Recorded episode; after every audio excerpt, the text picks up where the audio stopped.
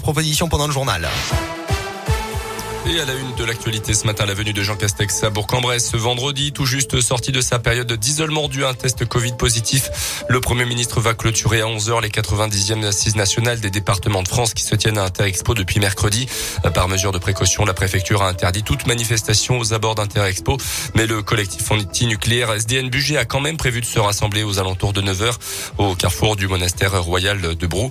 Le chef du gouvernement prendra ensuite la direction de la métropole de Lyon pour un déplacement sur la crise sanitaire avec au programme euh, visite d'un centre de vaccination, d'un laboratoire qui séquence les tests PCR.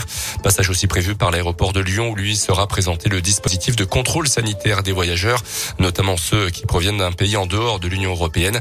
Jean Castex qui a confirmé hier la tenue lundi prochain d'un nouveau conseil de défense sanitaire exceptionnel, je cite, pour voir s'il y a lieu de prendre des mesures supplémentaires euh, face à la cinquième vague. Euh, huit cas du variant Omicron pour l'instant été détectés dans le pays. À retenir également dans l'actualité l'interpellation d'un habitant de Bourg-en-Bresse âgé de 39 ans, complètement ivre dans la nuit de mercredi à jeudi, arrêté après avoir insulté copieusement les policiers municipaux devant un bar du centre-ville, selon le progrès. Les forces de l'ordre venaient d'être appelées pour un tapage nocturne et sont tombées donc sur un groupe dont cet individu particulièrement véhément. Il en est ressorti de garde à vue hier matin, devra s'expliquer devant la justice l'été prochain. Quel candidat pour le parti Les Républicains à la prochaine présidentielle l'an prochain, début à 8 heures du second tour du scrutin de cette primaire LR. 140 000 adhérents vont pouvoir, vont devoir se prononcer entre Éric Ciotti et Valérie Pécresse qui se sont qualifiés hier. Le résultat est attendu demain après-midi. Le coup d'envoi de la 35e édition du Téléthon aujourd'hui, 30 heures d'émission en direct sur France Télévisions.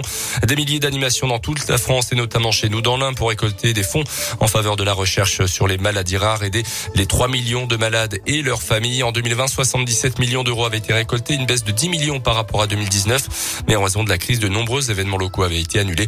La dynamique doit reprendre car, les dons permettent vraiment à la recherche d'avancer. Laurence Thienot-Herman est la présidente de l'AFM Téléthon.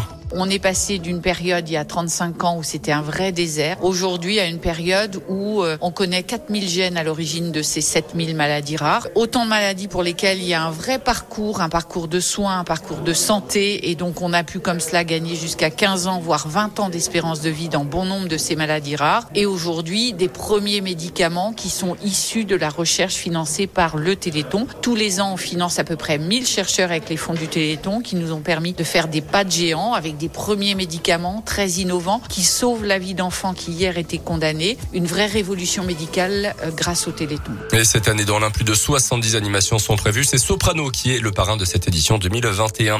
Les sports avec le pour des deux de rugby, la réception d'Aurillac pour Oyonnax à 19h30 ce soir, même horaire pour l'USB avec la réception euh, de l'Aviron Bayonnais, un club historique du championnat de France.